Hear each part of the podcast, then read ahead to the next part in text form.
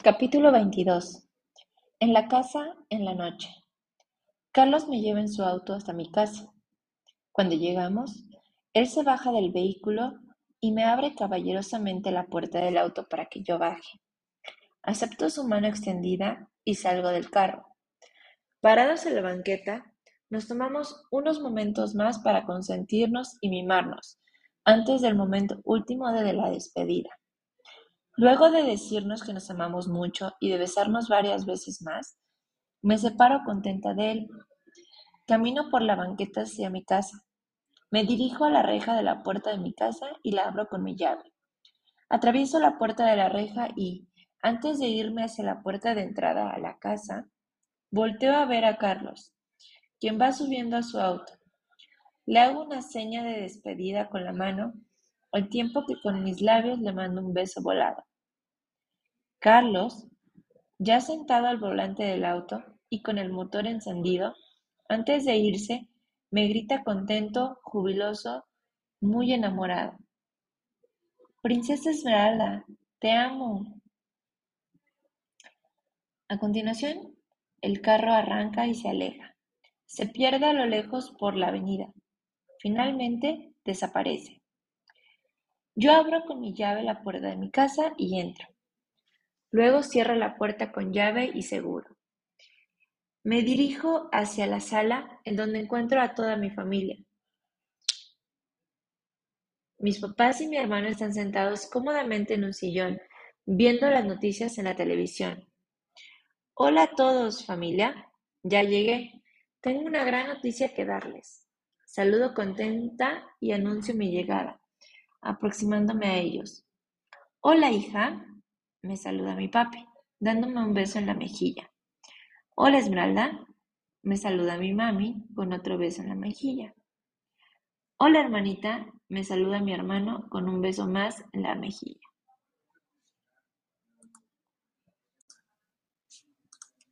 Mi hermano Daniel, además de estar viendo la televisión, está hablando por teléfono con alguien. Mi mamá me avisa que esta noche no tiene ganas de cocinar Así que por eso no va a hacer nada para cenar. Vamos a encargar algunas quesadillas, gorditas, sopes y pambazos para cenar, Esmeralda. Me explica mi mamá.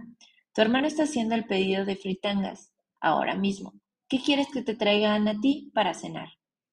Ah, yo, amigos lectores, aunque en realidad no tengo nada de hambre porque ya cené con Carlos, decido pedir solamente una quesadilla de papa con queso y un sope sencillo.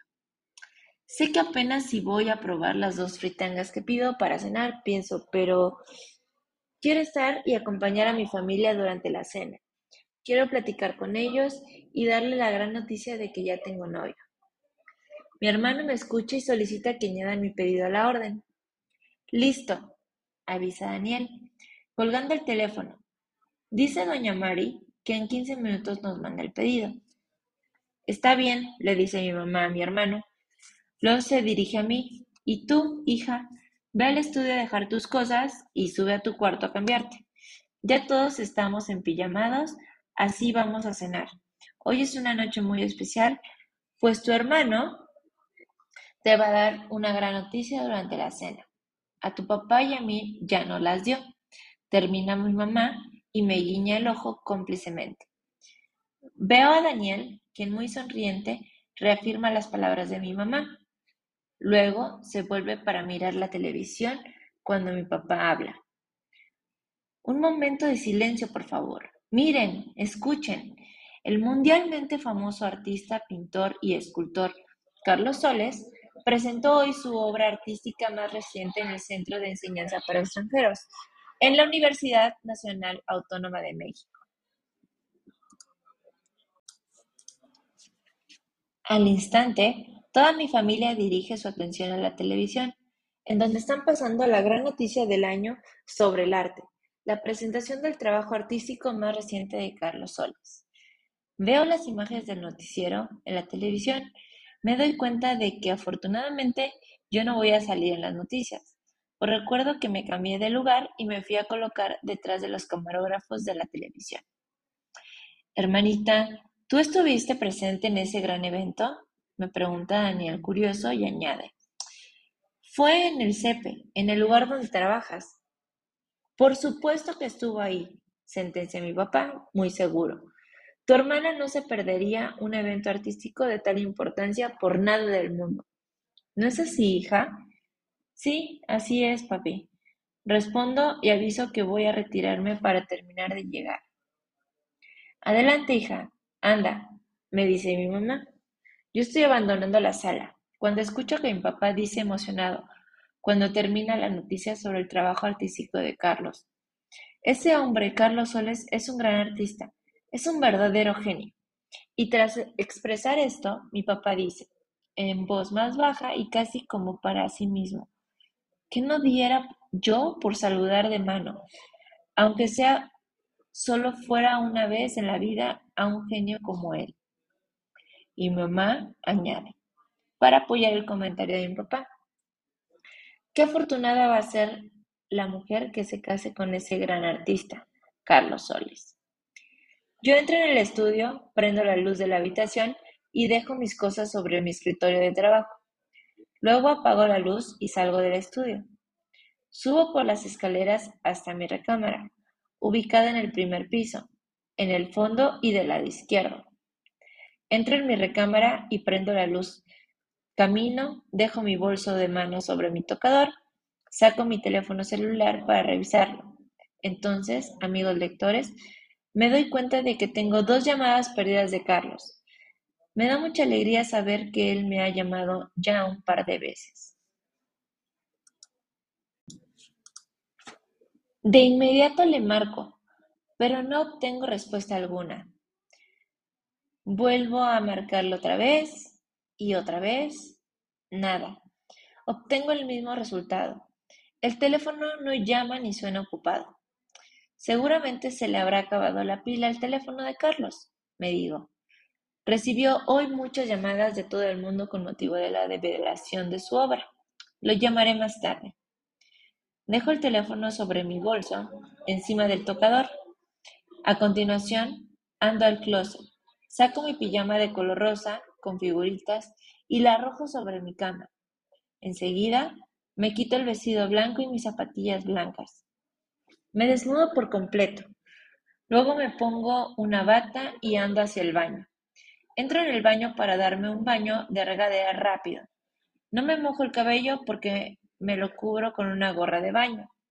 Salgo del baño y paso a mi recámara para vestirme y ponerme mi pijama de color rosa con figuras de dragoncitos.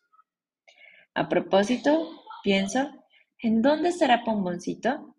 Es muy extraño que se haya ausentado tanto tiempo el día de hoy. Siempre anda conmigo, acompañándome a todas partes, pero hoy, en eso estoy, cuando escucho que Daniel toca la puerta de mi cuarto. Me avisa que ya está la mesa puesta y todo listo para cenar. Ya baja, hermanita. No te tardes, me dice él desde el otro lado de la puerta. Sí, ya voy. Decidí echarme un regaderazo rápido y ya terminé. Ahora mismo estoy terminando de vestirme. Nada más me pongo mi pijama y bajo Daniel, explico. De acuerdo, no tardes, dice. Escucho que se marcha. Yo me apuro a vestirme y a cepillar rápido mi cabello. Cepillo mi cabello unas cuantas veces, solamente lo suficiente para peinarlo y que no se me enrede, pues al fin y al cabo lo tengo seco. Hecho esto, amigos lectores, camino y voy a pararme junto a la ventana abierta. Miro el cielo. Distingo pocas estrellas, pero varias de ellas brillan bastante. La luna está redonda y plateada, ilumina todo el cielo en la noche. Respiro hondo y luego suspiro. Suspiro muy hondo y largo. Suelto un suspiro. Me siento muy enamorada. Estoy recordando a Carlos y algunas palabras que me dijo. Fue amor a primera vista, Esmeralda. Apenas te vi, me enamoré de ti.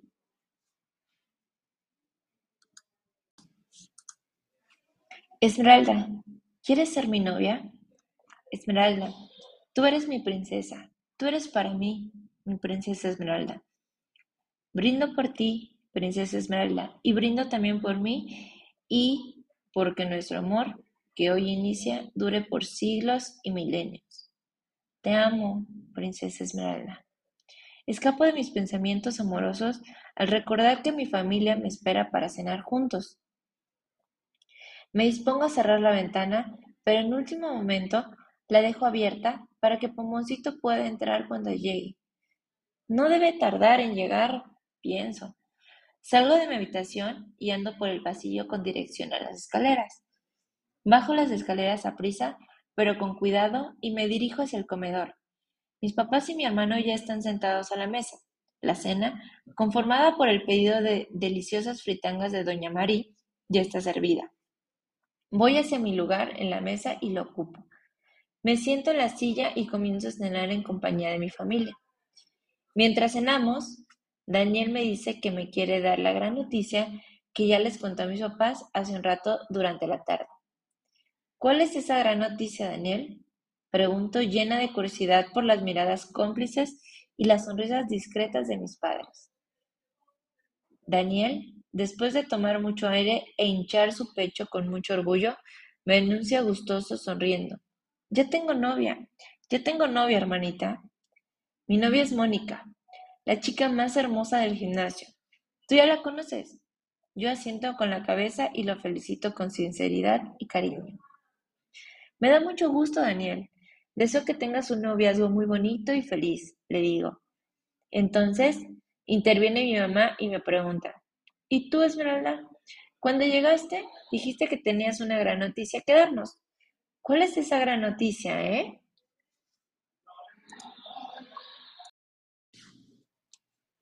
Sí, es cierto. A ver, anda. Cuéntanos la hija, me pide mi papá. Luego les cuento y miento. No es nada importante. Otro día ya les contaré. Enseguida Cojo mi vaso con refresco y lo levanto para brindar. Solicito que todos hagamos un brindis por el noviazgo de Daniel y su novia. Así lo hacemos todos. Los cuatro levantamos nuestro vaso con refresco y brindamos. Con posterioridad al brindis, todos continuamos cenando alegremente, conversando en familia de mil cosas distintas y divertidas. Terminada la cena, me levanto de la mesa y me retiro al estudio. Mi hermano Daniel avisa que se va a encargar de levantar la mesa, lavar los trastes sucios y recoger la cocina. Vaya, lo que hace el amor, hermanito, le digo a Daniel sonriendo pícaramente. Enseguida le doy un beso en la mejilla en agradecimiento por su buena disposición para encargarse de recoger el comedor y dejar ordenada y limpia la cocina. Yo aviso que me retiro al estudio, para trabajar un rato en la computadora.